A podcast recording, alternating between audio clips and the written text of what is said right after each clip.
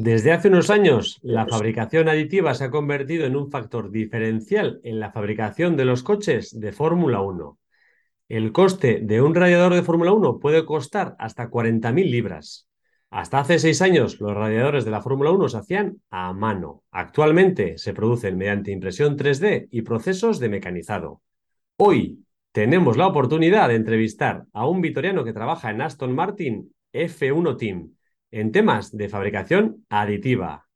Kaixo Ingeru, hola Ingeru, hola Hitor. Hola chicos. ¿Qué tal estamos, Ingeru? ¿Ya con ganas? Sí, bueno, un poco nervioso, pero ahí vamos. Muy bien. Un placer total tenerte en el podcast de Tendencieros hoy.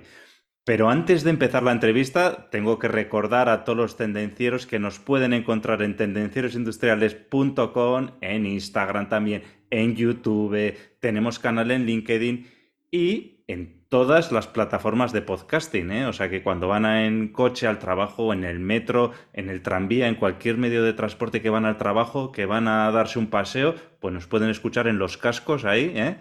Y no os olvidéis de suscribiros ¿eh? y de darle al like. Y sin más, arrancamos, motores.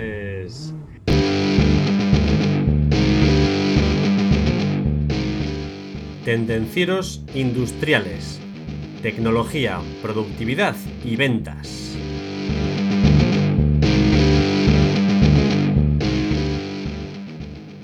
Aingeru Elizondo Mesanza, ingeniero mecánico de Vitoria y que actualmente está en el departamento de fabricación aditiva de Aston Martin. Buenas noches, Aingeru, ¿qué nos hemos dejado?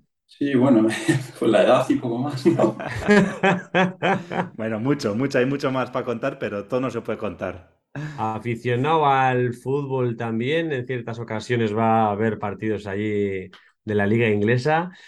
Y claro, unir la pasión con el trabajo es algo que pocos pueden hacer en Geru. ¿Cómo, ¿Cómo acaba alguien de Vitoria trabajando para Aston Martin nada más y nada menos? Es un poco, de mezcla de trabajo y suerte, como, como en, todo, en todo en este mundo, ¿no? Pero bueno, más que nada esto eh, viene de una manera gracias a las, las prácticas del programa FARO, que viene a ser... Eh, un programa que al menos hace un par de años ofrecía el, Ministerio de Educación. Y, y, yo, gracias a ellas, llegué a, a, una empresa pequeña en Suiza que en su momento tenía tan solo 3, 4 empleados. Eh, entonces, eh, en su momento yo estaba estudiando ingeniería mecánica y me quedaba pues, eh, las, las, prácticas y, y, escribir el TCG, ¿no? Y marché hacia, hacia Suiza con esta, con esta oportunidad.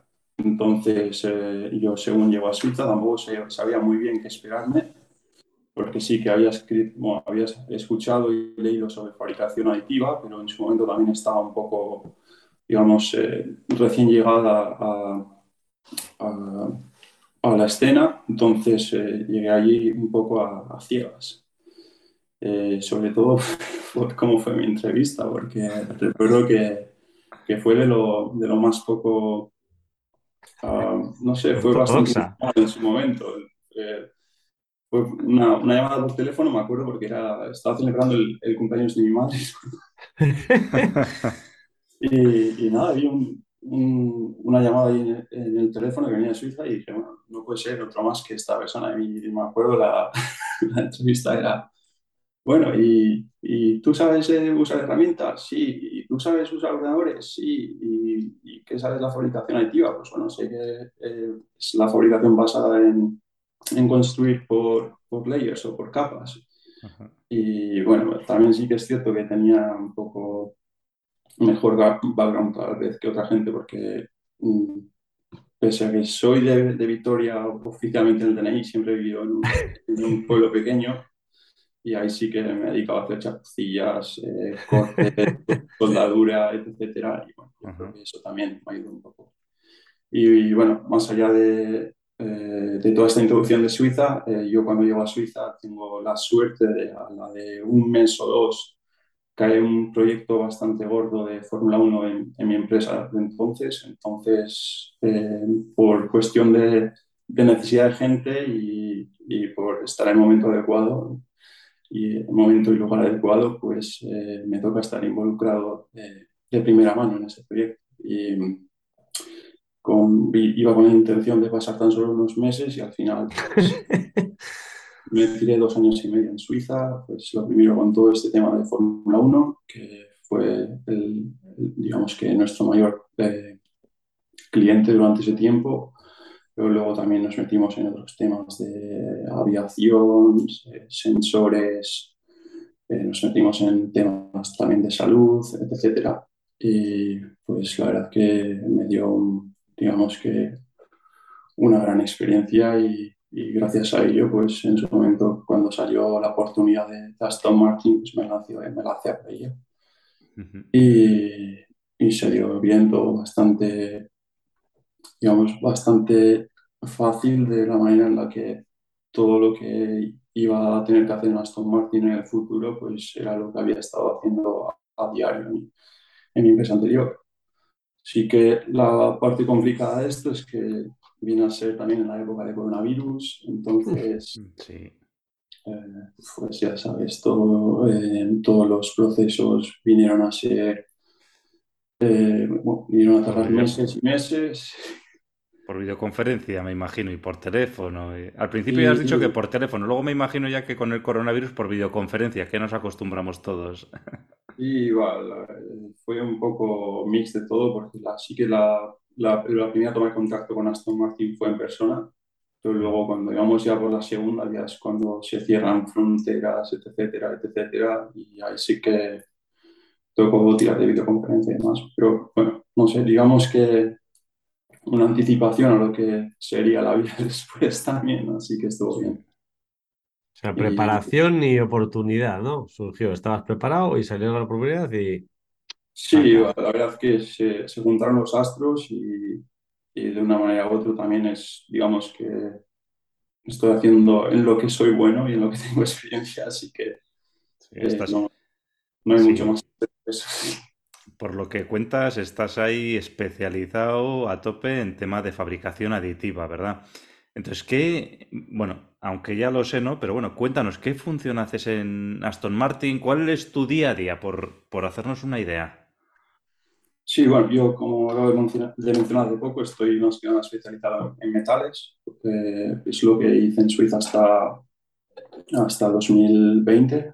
Entonces, eh, en 2020 me uno a Aston Martin como ingeniero de, de, MLS SLM, que significa básicamente uh, Direct Metal Laser Sintering o Selective Laser Melting. Pues la verdad es que hay una variación increíble de nombres para esto, porque cada empresa está defendiendo su patente. Eh, entonces, sí que aquí hago una llamada a las empresas para que se pongan de acuerdo ya. Y así nos simplifican un poco el tema de buscar papers y este tipo de cosas. No deja de ser al final eh, fundir metal con, con, láser, ¿no? Prácticamente. Por, por, láser. Y bueno, me uno eh, en esta posición, la, la acabo de mencionar, pero con el, digamos, con la variación de que también en este eh, departamento se trabaja con, con, plásticos en una amplia mayoría.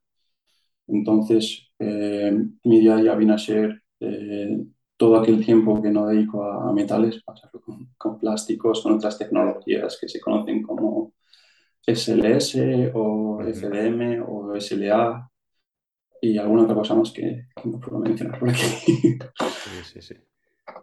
en, su, en, su, día también hicimos una entrevista también eh, a Gorka Fernández, de Mizar Additive, que fue quien nos, quien nos recomendó entrevistarte a ti. También estuvimos hablando también, o sea, ya hemos hablado anteriormente en el podcast de Tendencieros, ya hemos hablado algo de fabricación aditiva, ¿vale?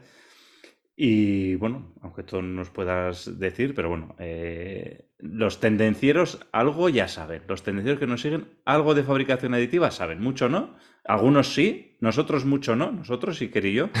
Pero los tendencieros por lo menos saben como nosotros o más. Sí, yo intentar, intentar no extenderme demasiado porque no, no voy a repetir lo que ha dicho. Y además, de esta manera también invito al resto de gente a que vean el, bueno, a que vean o escuchan el, el podcast con, con Muy bien. Algo que me parece muy interesante, Angiru, es qué, qué formación o, bueno, tú has comentado que tú estabas preparado y que surgió la oportunidad y pues bueno, eh, optaste a un puesto, pero si ahora yo que no tengo ni formación ni oportunidad eh, quisiera trabajar en una escudería, ¿qué formación o qué pasos me recomiendas que tendría que, hacer?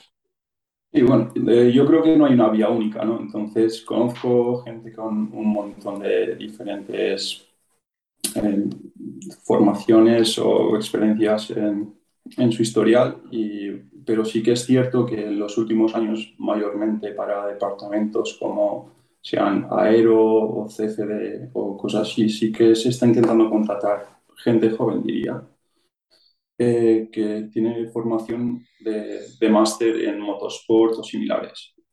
Entonces sí que es cierto que eso, además de del tema del Brexit y los consecuentes visados, pues lo, lo, han hecho un poco más complicado y sí que ahora parece que la mejor solución para, para entrar a ese tipo de departamentos puede ser como algo así como un máster en una, en, en una universidad inglesa.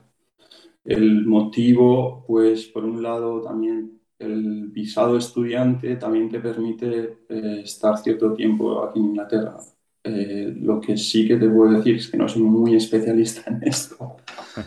Y que luego te voy a pasar un par de nombres también, si quieres eh, hablar a gente que haya, se haya unido a equipos de Fórmula 1 más recientemente para que les puedas preguntar por estos eh, visados de, de, estudiante, etc. Luego, para, digamos, perfiles más profesionales o más seniors, sí que se han abierto algún otro tipo de visado o incluso las empresas, eh, alguna que otra, no todas, se están ofreciendo a, pagar el coste de, del visado. Pero bueno, es más complejo que, que lo que menciono ahora mismo, la verdad. Sí, eso ya tiene que ser para gente ya que está ya muy especializada y que la empresa busque concretamente ese perfil, ¿no? O, o, que quiera estar contigo, ¿no? Concretamente, ¿no? Dentro de todas las opciones que tiene, pues oye, eh, la mejor opción eres tú y entonces te voy a pagar lo que haga falta para que vengas a trabajar conmigo, ¿no? Y no tengo otra alternativa mejor dentro del mercado británico, por decirlo de alguna manera, ¿no? En efecto. Así que por ese mismo motivo, cuando no tienes mucha experiencia, igual es mejor estar ya aquí en Inglaterra, ya que en ese momento tienes el, visado activo como estudiante, etc. Y digamos que estarías aumentando tus posibilidades de una manera. Pero bueno, no es la única vía, también se está dando em, gente joven que está viniendo de otros países, em, incluso gente que ha estudiado en, Madrid, etcétera. O bueno, Madrid o Egipto, o hay muchos sitios. Es una de las, de las empresas en las que te vas a encontrar gente de más eh, nacionalidades, la verdad. No te puedo decir ahora mismo cuántas, pero puede estar en cuanto a 20, 30. Sí, sí. Oye, Angeru, me gusta mucho tenerte hoy en el podcast porque eres un ejemplo, pues, que poca gente se anima a salir de los sitios de donde vivimos habitualmente, donde son nuestros padres, ¿no? Entonces, para mí, eres un ejemplo a seguir por muchas personas, ¿no? A ver, luego cada uno, pues, oye, tiene su, su cosa, ¿no? Pero la verdad es que hay que tener mucha valentía, mucho valor para salir fuera de tu zona de confort, ¿no? Y ir a buscar, pues, oye, a buscarse la vida fuera de lo que ya todos conocemos, ¿no? Y ya si te vas dentro de, tu mismo país a otra ciudad, es atrevido, pero ya irte al extranjero ya también, eso ya es, la leche, ¿no? Entonces, yo por mi parte, oye, eh, encantado de tenerte en este podcast y de que los tendencios que nos escuchan, pues oye, que te, puedan tener, que puedan ver esas experiencias que tienen personas como tú, ¿no? Y decir, ostras, es posible, ¿no? Eh, y, no quedarse, oye, yo, yo también soy vecino tuyo de Vitoria, ¿no? Y, y pues a trabajar, pues lo típico, en Michelin y Mercedes, que son las dos grandes fábricas que tenemos en Vitoria, ¿no? Pues hombre, se pueden hacer otras cosas, ¿eh? Y te puedes salir de Vitoria e irte a otra ciudad más grande o más pequeña o a un pueblo en el monte, o sea, puedes desplazar de otro sitio a buscar trabajo y te puedes ir al, al extranjero también y, y se está haciendo, ¿no? Y es una realidad, ¿no? Sí, bueno, la verdad es que también tiene su lado negativo, la manera en la que, bueno, creo que eh, he mencionado a mucha gente antes, que yo como llevo la mayoría de mi, de mi vida profesional fuera de, de casa, pues eh, un montón de términos, la verdad es que solo los conozco en inglés y sufro. sufro muchísimo para buscarles una traducción al español. Entonces, eh, Habla con, habla con Aitor porque es un artista. O sea, la última traducción que hizo fue de engagement, enganchamiento. O sea, es capaz, yo creo, de encontrarte cualquier traducción al Sí, sí, sí. castellano. Te lo traducimos rápido. Tú me mandas un WhatsApp cuando eso y yo te lo traduzco rápido. Madre mía. Sí, sí, la verdad es que yo sufro a, a diario de estas, así que, pero bueno, bien, no es, no es para tanto. Y bueno, de todas formas también lo que hablábamos ahora de, de hacer másters y más, tampoco quería desanimar a aquellos que tal vez no lo hayan hecho, porque está el caso mío que yo iba a hacer un máster, pero llegó esta oportunidad y al final pues eh, me, me quedé con ello antes que, que ir al máster. O in- incluso gente que no tiene estudios universitarios. Eh, aquí en Inglaterra se da mucho el caso de de gentes que han estudiado FP y también una de las cosas que, que, me pilló bastante fuera del juego también, que aquí los FP pues no son de mecanizado o de uh, diseño técnico o, tal, sino que a muchos de ellos directamente les llaman eh, como, si, como si fuera FP de ingeniería nivel 1, FP de ingeniería nivel 2, FP de ingeniería nivel 3. Y entonces ese concepto de que tenemos en España de ingeniería solo ser para un, para un universitario se queda un poco desfasado en este lugar, porque lo mismo si encuentras algún ingeniero de algo que tal vez no se haya graduado nunca en, un ingeniero, en, en una ingeniería de, por universidad. Y, y, sí que es cierto también que, que, eso te vas a encontrar un montón de gente que no haya pasado por la universidad también. Entonces, eh, yo creo que es bastante clave dentro de ello, si, si no optas por el camino de el máster, pues también que, que, tengas contacto con máquinas o materiales o software que se utilice asiduamente en, en la Fórmula 1 y pues eh, puede que se dé el caso de que aquel equipo al que mandes un currículum pues eh, esté utilizando exactamente mismo material, mismo software, mismo, misma herramienta y simplemente por el hecho de picar todos los, los boxes en, en verde pues eh, seas la, la persona adecuada. No, vamos, no se mira tanto eh, el, el, historial académico como tal, sino más bien la, la experiencia en, en, ciertos casos. Okay. Y yo creo que eso que es importante ver, hacer ver también que aquí el, la, la, FP tiene bastante valor y algo que también he visto aquí sí que es un poco más cierto para gente de fuera de Inglaterra llegar a este tipo de, de cosas, pero se da mucho el hecho de, de los aprendiz, bueno, el, la figura del aprendiz se da bastante a menudo también. Es gente que con 17, 18 años empieza a trabajar en, en una fábrica, un equipo como estos, y eh, se apoya en un par de clases eh, semanales, o sea, una o dos clases semanales, y en cuestión de dos, tres años es, eh, viene a entrar a, a una plantilla de, de, estas también de una, de una manera natural, de una manera que ya sabe todos los procesos, etcétera. Entonces, es un, una figura también que, que da bastante ventaja en, en este tipo de, de, de, industria. Y igual no estamos tan acostumbrados a, a verlo, la verdad. Has dicho, has dicho una cosa que, que me ha parecido muy interesante, que lo has dicho al revés, has dicho muchas veces que no sé traducir del inglés al castellano. Con lo cual deduzco que los papers, que toda la documentación y demás es en inglés el máximo, ¿no? El máximo acceso a esa documentación, claro. Por supuesto, indudable que hay que estudiar inglés y que el nivel de inglés tiene que ser alto, pero ¿recomiendas también estudiar la carrera o algún tipo de especialidad en inglés? Uh, pues. ¿O no es necesario? Poco, no, yo creo que no es necesario, la verdad. El, yo creo que es más bien el hecho de saber es, explicarte y comunicarte en inglés. Creo que es el, factor diferencial. No, tiene por qué ser el, hecho de estudiar en, inglés, no te va más puntos. Y de hecho, um, creo que también eh, para muchas, eh, muchos empleos ni siquiera necesitas un, tipo, un título de idiomas, el cual se pide bastante a menudo en, en empresas de España, pero aquí simplemente, al menos, la verdad es que solo he estado en, dos empresas en el extranjero hasta ahora, pero nunca han pedido ningún título de idiomas y lo que se, realmente se certifica es que sabes hablar el idioma y que sabes comunicar. Y eso creo que es algo que pues lo, mismo que te, he dicho antes, eh, sea una, una entrevista de trabajo por teléfono o sea una entrevista de trabajo presencial, pues se demuestra en cuestión de 15 minutos. Eso se demuestra rápido, si no hace falta. Por mucho título que tenga, se demuestra rápido, sí. Entonces, mm, tampoco creo que sea un factor diferencial el hecho de, de aprender en inglés, pero sí que al menos aquí en, en, los departamentos que he hablado, que igual son un poco más técnicos, pues sí que se fijan un poco más en la matrícula de, de en qué, en qué universidad ha hecho esto, en qué universidad han hecho lo otro. Sí que suelen tener preferencia por alguna que otra universidad, eso sí que es cierto. Bueno, eh, muy interesante esto que nos estás diciendo del tema de, oye, de cómo promocionar hacia al, extranjero, de cómo acceder a estos puestos de trabajo, pero yo creo que ha llegado el momento también de hablar un poco de fabricación aditiva, etcétera. Entonces, vamos a pasar a la segunda parte de la entrevista, si te parece, ¿eh?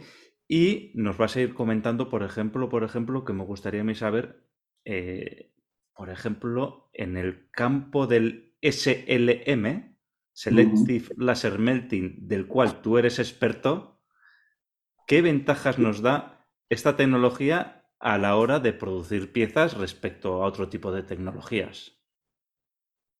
Yo creo que la, que más noto a menudo es los plazos, que los puedes reducir notablemente, pero bueno, más allá de eso también eh, puedes construir geometrías que tal vez sean imposibles hacer con, con métodos más tradicionales o también eh, un, gran factor dentro de la Fórmula 1 también se intenta poner canales dentro de las piezas, o bueno, nosotros llamamos pressure que vienen a ser, creo que la traducción es canales de presión. Sí. Entonces estos canales van eh, como si, eh, por el interior de la pieza con, con, formas de un gusano, digamos, que no es, no es lo que irías a, lograr con, con un taladrado vertical. Entonces, eso es bastante imposible, o bueno, difícil o imposible de, hacer con técnicas eh, tradicionales y se utiliza bastante a menudo en, piezas estándares del coche. Entonces, el tema sobre, bueno, digamos, la función de estos canales es salir en áreas en las que los ingenieros quieran saber la, presión de, aire y a, través de ello pues, eh, tener lecturas de cómo está funcionando digamos, una ala trasera o los, eh, los conductos de refrigeración, etc. más que nada, son puntos de, sensitivos para, para, darnos información. Y además de esto también nuestra opción de hacer piezas huecas, entonces también estaríamos eh, ahorrando por un lado material y por otro también eh, volumen o, masa de pieza. y, también relacionado con, con tener eh, plazos más cortos, pues por ejemplo podríamos hacer lo que se llama piezas near to shape, que viene a ser pieza casi finalizada, ¿no? Entonces, eh, el, tema es que la fabricación aditiva actualmente no es capaz de, lograr ciertas tolerancias que el mecanizado es, eh, capaz de lograr. Entonces, harías una pieza casi eh, en, geometría final, tal vez con un milímetro o dos extra o, medio, y con el mecanizado en cuestión de 20 minutos o 15 podrías conseguir eh, digamos, la cara que necesitas mecanizar en vez de hacer todo, digamos, todos los planos en, mecanizados, pues eh, ahí ahorramos bastante tiempo también.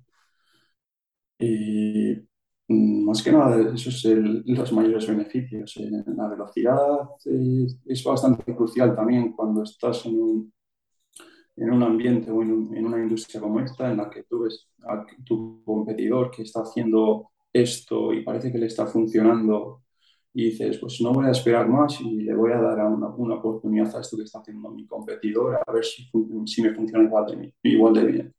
Y en cuestión de tres días o cuatro, igual eres capaz de enviar una, una pieza o un set de, de 20 piezas al circuito a, a, probar, mientras que si lo tuvieras que poner en un centro mecanizado, pues igual te tardaría dos. Entonces, eh, sí que se notan este tipo de, ventajas bastante a menudo. y se hace, se hace provecho de ellas también. Bueno, Ingeru, siguiendo con lo que has comentado, ¿no? Que muchas veces eh, os fijáis en lo que hacen pues otros equipos, etcétera, ¿no? Eh, he visto que escribiste hace un par de años, o igual ya tres, un pequeño artículo sobre ingeniería inversa aplicado a la fabricación aditiva. De esto la verdad es que hay muy poquitas lecturas, yo creo, que, que por ahí. Entonces, ¿qué nos puedes decir de este artículo que escribiste en su día, de la ingeniería inversa en fabricación aditiva? Bueno, lo primero de todo, sí que ahora la FIA está persiguiendo y castigando la, la ingeniería inversa, pero bueno, centrándonos en el artículo, sí que eh, fue el desarrollo de mi, de mi TFG, el cual escribí en Suiza, y era una combinación de la ingeniería inversa y fabricación aditiva. Entonces, eh, el tema inicial fue, eh, digamos que replicar piezas de un avión de 1917, el, el, cual participó en la Primera Guerra Mundial. Y el tema es que allí en Suiza había un, un club de, fans de este avión y habían decidido comprar los, los restos que quedaban de, de, tres de estos aviones. A partir de esos tres restos, eh, la idea era volver a re reconstruirlos. Entonces eh, se daba la casualidad de que igual de uno tenían una pieza, pero para los otros dos pues no, no, daba, no daba para tanto, habían desaparecido o igual habían caído en combate o, o algo así. Entonces eh, el plan entonces fue empezar a escanear piezas 3D de, de, de aquellas de las que teníamos todavía eh, las piezas originales y, y, y reconstruirlas en, en, aluminio en su momento. Y la verdad que fue bastante enriquecedor, no solo por el tema de, de la ingeniería, sino también el hecho de, de ir un poco a, hacia atrás en el tiempo. ¿no? Y, y, la verdad es que se me dio bastante bien, se tuvo bastante éxito en la uni. Eh, entonces, a partir de ahí, pues se dio la, la oportunidad de poder enseñarlo también en una conferencia en Madrid y a partir de que se, se, dio la oportunidad intenté desarrollarlo un poco más y, y, ya ir un poco más a fondo en, en el tema de ingeniería inversa. Entonces ya miramos ingeniería inversa eh, parametrizable, etcétera. Y la verdad que estoy, quedé bastante contento y aprendí bastante del tipo de, de escáneres y tecnologías para, para crear eh, para crear superficies de, a partir de, de, escáneres. Y la verdad que a día de hoy también es bastante, eh, bastante, ¿cómo llamarlo? Eh, useful.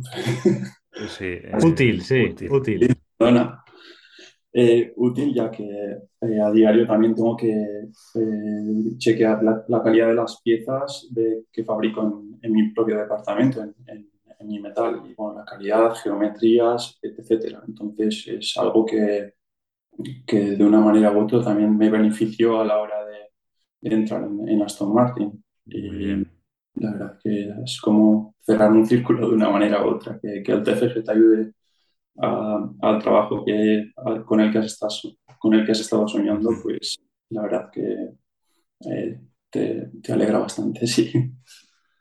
Qué bueno lo que nos has contado del avión de la Primera Guerra, la verdad es que me ha gustado mucho. Ya queda claro que fuiste capaz de hacer piezas para un avión de la Primera Guerra Mundial, pero ahora vamos a hablar del Fórmula 1 nuevo.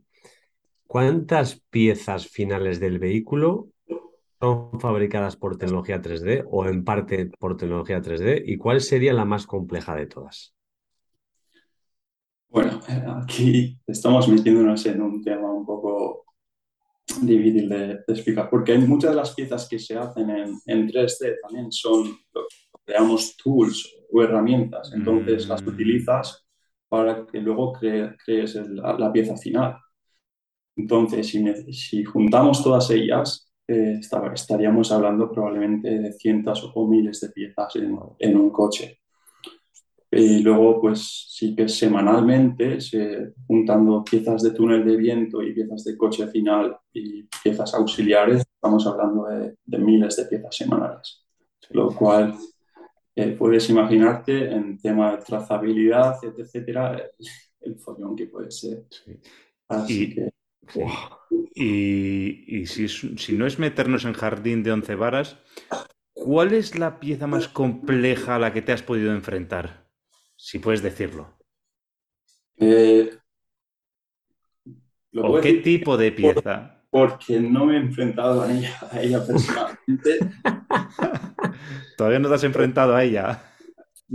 No personalmente, eh, pero puedo decir que tengo, digamos que, debilidad por el, por el roll hoop, que viene a ser lo, eh, el, arco, el arco o la estructura antihuelco de un coche. Es decir, si tú miras el coche desde la parte de central, lo vemos detrás tuyo. exactamente lo que está encima de la cabeza de nuestro compañero Iker. Justo aquí. Ahí. O bueno, encima, de mi cabeza.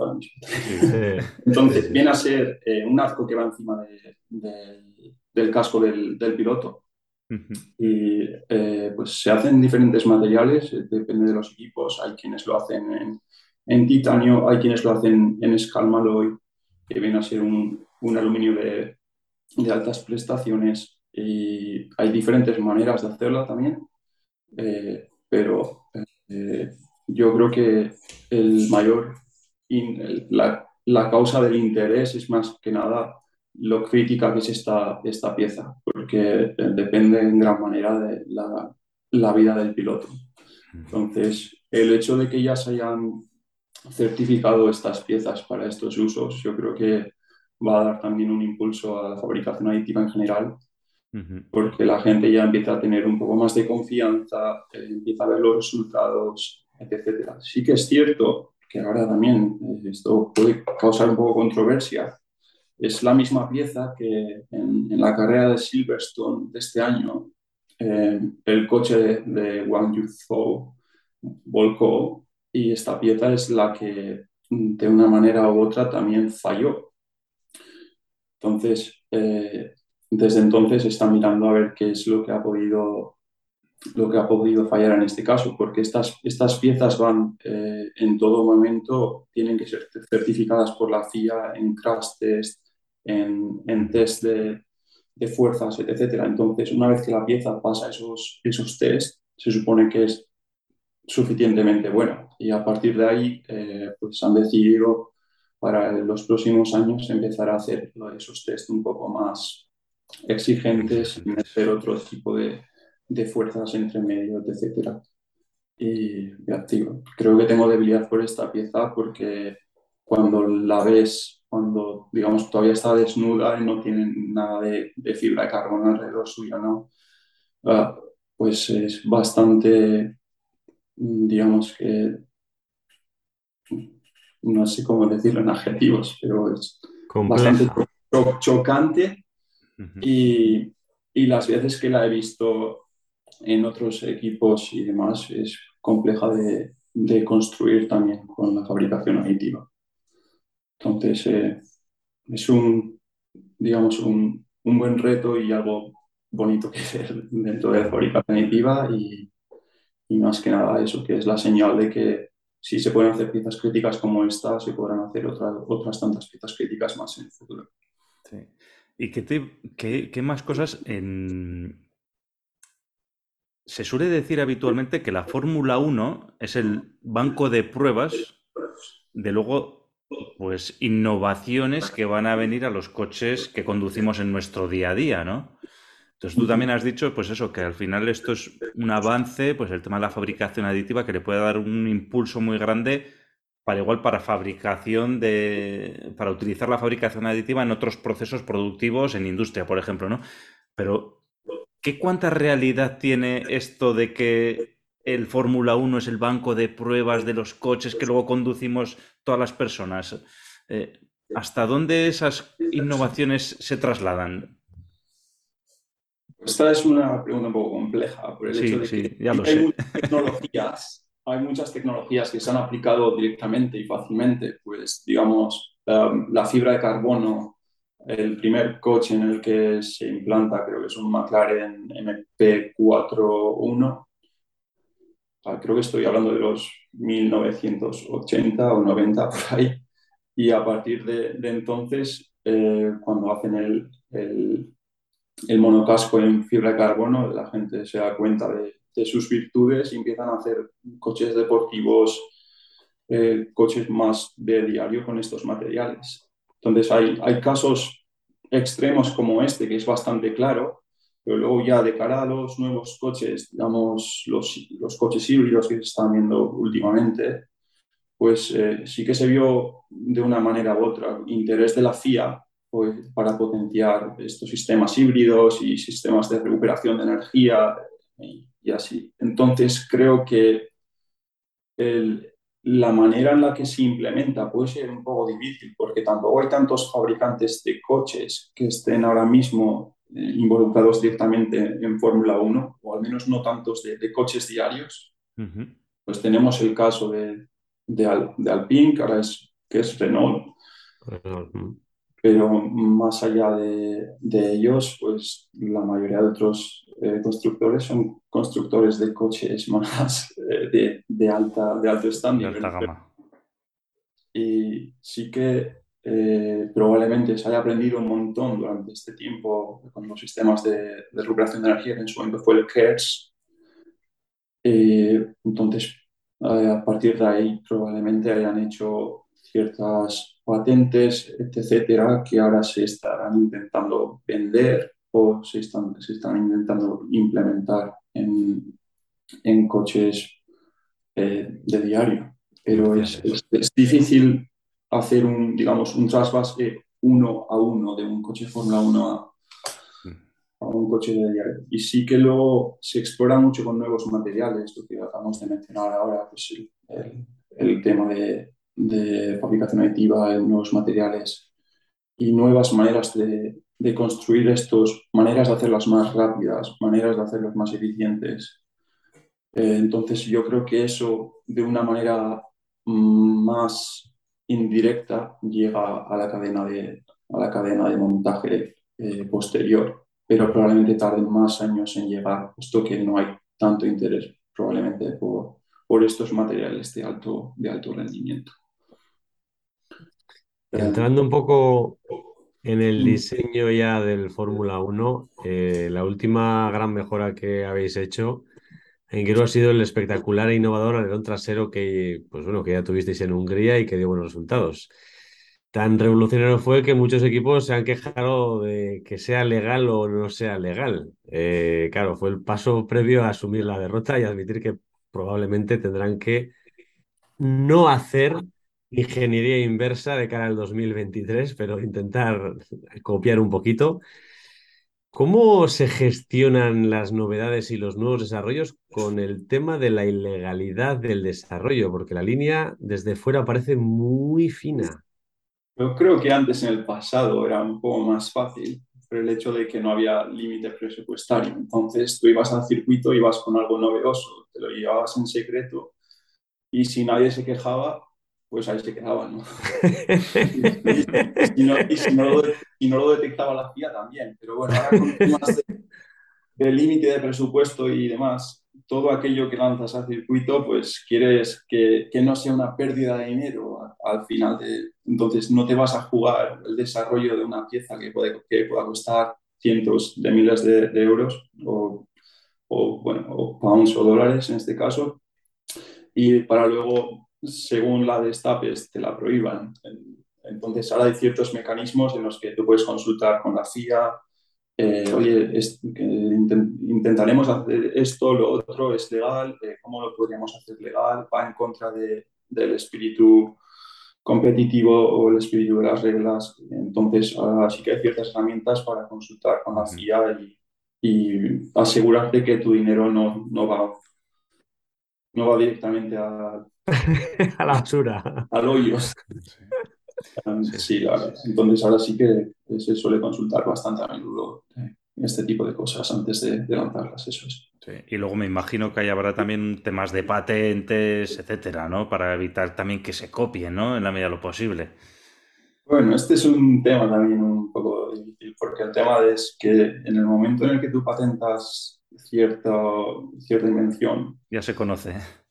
Exactamente, ya se conoce. Entonces, eh, antes de, revelar cuál es tu invención, eh, el espíritu o lo que, se ha, lo que se ha visto en los últimos años es eh, el hecho de proteger tu, tu, secreto industrial, ¿no?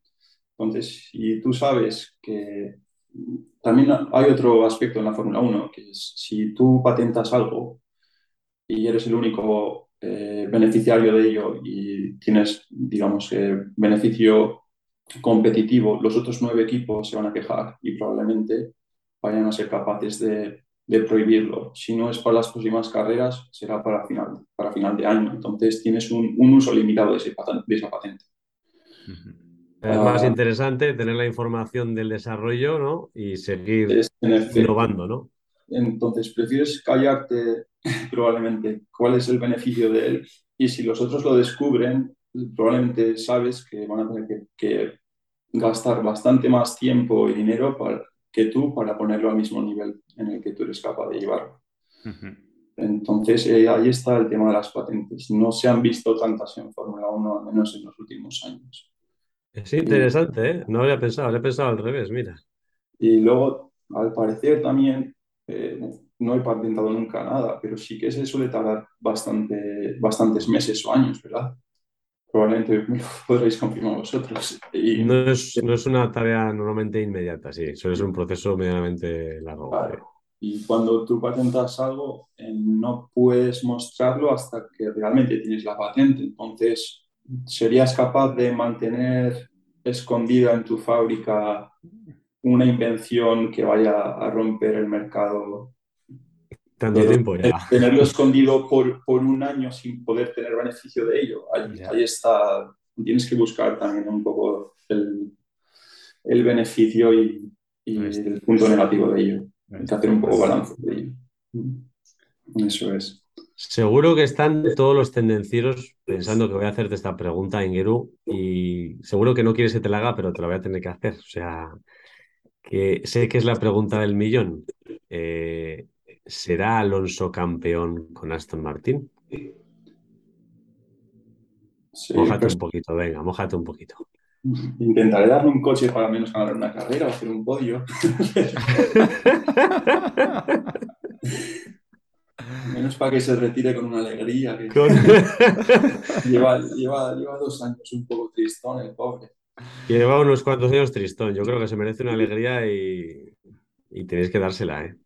Sí, a ver, no sé, sí que lo que se ve, que las ideas o conceptos que se ven, pues obviamente hay progreso de un año para otro y tiene buena pinta, pero el tema es que nunca sabes cómo de buenos los, son los conceptos de los, de los oponentes, así que hay, que estar un poco a ver quién gana esta carrera. los demás tampoco patentan, ¿no? Y no se puede saber nada. bueno, bueno. Callamos mucho todos. hay que callar, hay que callar y no dar pistas a los demás de lo que estáis haciendo, está claro. Pero eso sí, esperamos que nos deis una alegría no solo a Fernando Alonso, sino a todos. ¿eh? La verdad es que incluso a los accionistas yo creo que les vendría bien. Esos a los que más. Este año ha sido complicadito.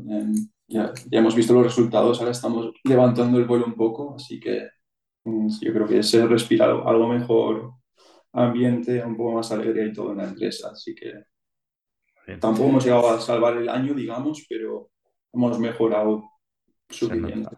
La tendencia es muy ascendente, con lo cual en principio hay buenas perspectivas. Em, yo creo que teóricamente debería ser, debería ser así. Eso es.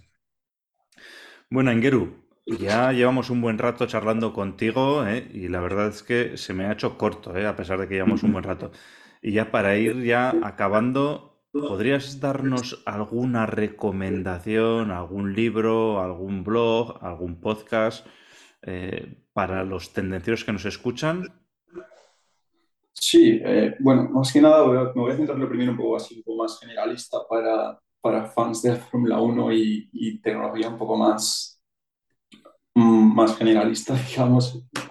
Eh, pero sí que he encontrado bastantes datos interesantes en lugares como ah, hay un foro en, la, web que se llama f1technical.net en la que la gente pone allí sus, eh, sus conspiraciones, sus eh, piezas, para qué valdrá esto, para qué será esto, qué material habrán puesto aquí y allá. Entonces, es bastante curioso el tema de, de ideas locas que llegan a mencionar, pero algunas, pero algunas es verdadera o está en lo cierto, entonces está, no está de mal verlas. Y luego, este mismo tipo de foro también, o similar, lo puedes encontrar en un, en un subreddit que se llama, bueno, sub eh, F1 Technical también. Y aparte de ello, también hay tres dibujantes o, digamos, personas un poco más, uh, más famosas de cara a las redes sociales y, etcétera, que dos de ellos hacen explicaciones bastante educativas y más, pues uno de ellos se llama Craig Scarborough si lo pronuncio bien. Bueno, esto, este mejor nos lo pasas por escrito ¿eh? y así lo podemos poner en notas. Suele hacer explicaciones de las novedades técnicas eh, cada fin de semana o bastante a menudo. Luego hay un, un, chico español que está en, Dacen ahora mismo, en, en, la televisión, que Albert Fábrica, que eh, hace explicaciones también, mm, creo que es cada fin de semana, sobre prácticamente cada novedad técnica que se ha, se ha mostrado en, en, cada uno de los, de los circuitos. En su momento hizo uh, comparación de, de, de, ¿cómo se dice? de alas, alas frontales, es, también explicó el dual, el dual axis system de, la, de los Mercedes de hace uno o dos años. Entonces lo suele llevar de una manera bastante educativa y mm, como prototipos de cada de prototipos visuales de, de, de, cada invención y es bastante fácil de seguir. Y luego hay un chico italiano también que hace dibujos eh, pues en Instagram, LinkedIn y así de explicaciones técnicas y se llama Rosario Emanuele Giuliana, que para aquel que quiera ir un poco más en, en detalle puede puede encontrar cosas bastante fuertes. Ahora me acabo de acordar también, hay un chico que se llama Giorgio Piola, también hace dibujos bastante educativos en este sentido. Y libros, pues también el, el, más, el más conocido y más fácil de leer también, eh, How to Build a Car, es la, la, la autobiografía de Adrian Newey. Es bastante curiosa, no sé, a mí realmente me lo puse a leer antes de, entrar aquí y luego me di cuenta que el pasado de, de Adrian Newey, de una manera u otra, tiene que ver con el, con el edificio en el que yo estoy trabajando actualmente. Porque yo no estoy en la fábrica original de, de Silverstone, sino que estoy en un edificio que tiene un túnel de viento viejo, etc. Ya no se usa, pero Adrian Newey estuvo por ahí haciendo sus pinitos años atrás, o, o los Qué bueno. Newey al menos. Qué bueno. Y, bueno, la empresa en la que trabajó luego fue a bancarrota, etc.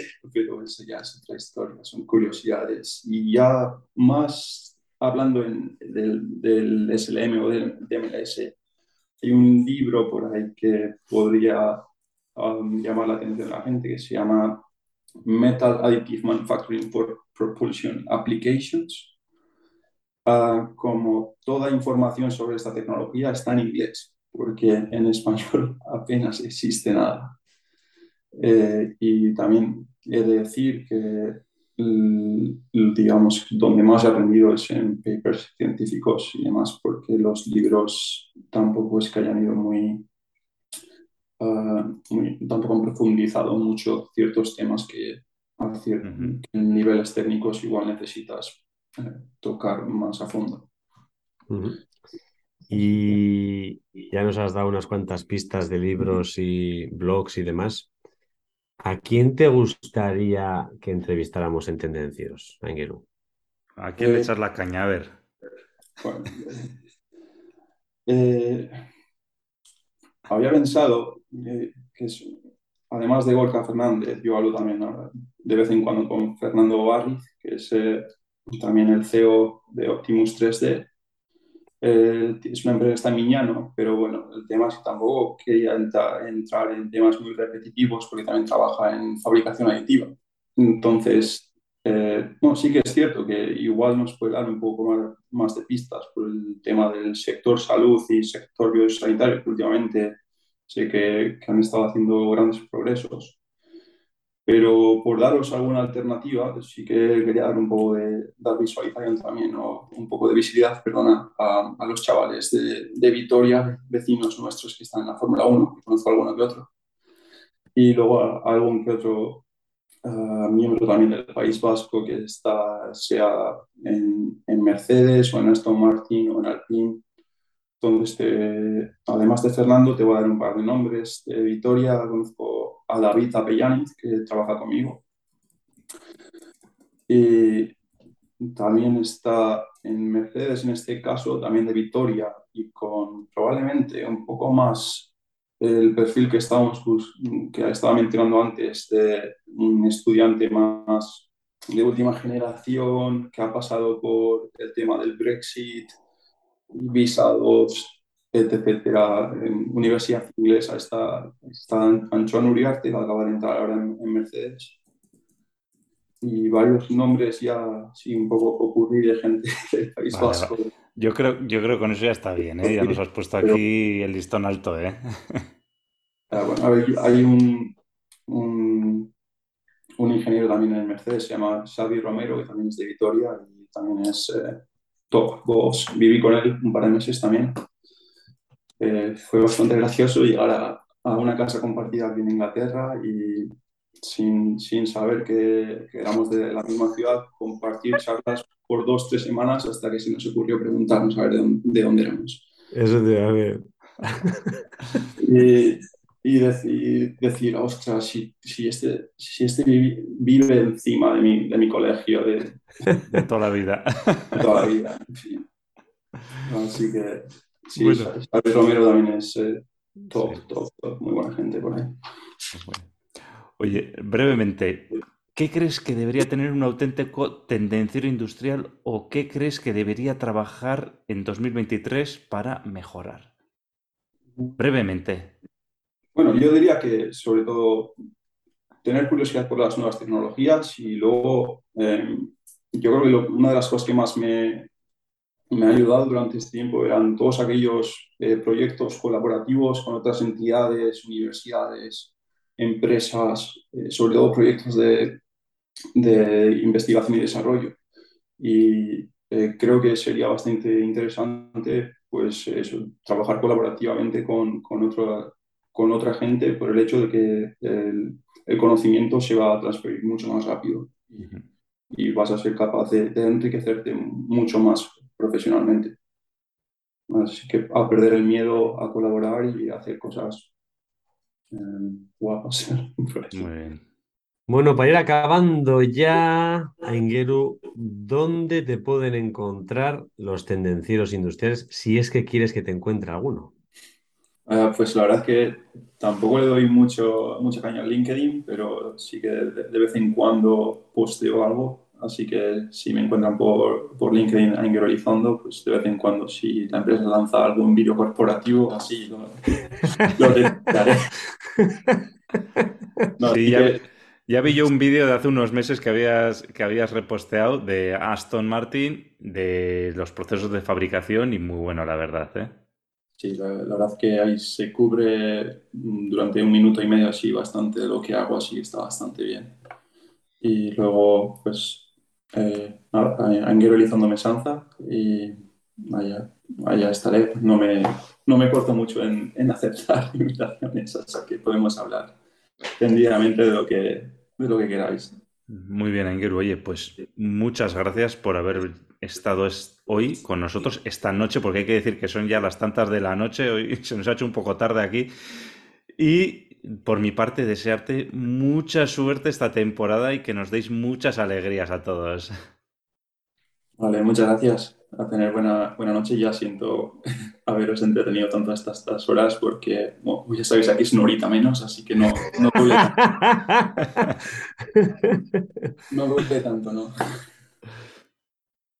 Un placer. Bueno, y sin más, eh, Aingeru, Iker, aquí acabamos el podcast de hoy. Para todos los tendencieros, dejarnos vuestros comentarios si queréis aportar vuestra experiencia, si queréis añadir algo más.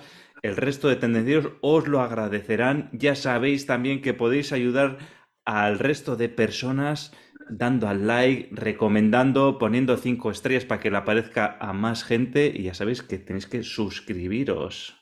Que suscribirse es gratis y darse de baja también. Y sin más, tendenciera, tendenciera. La semana te espera. Chao, Engeru, chao, Aitor. Claro. Chao.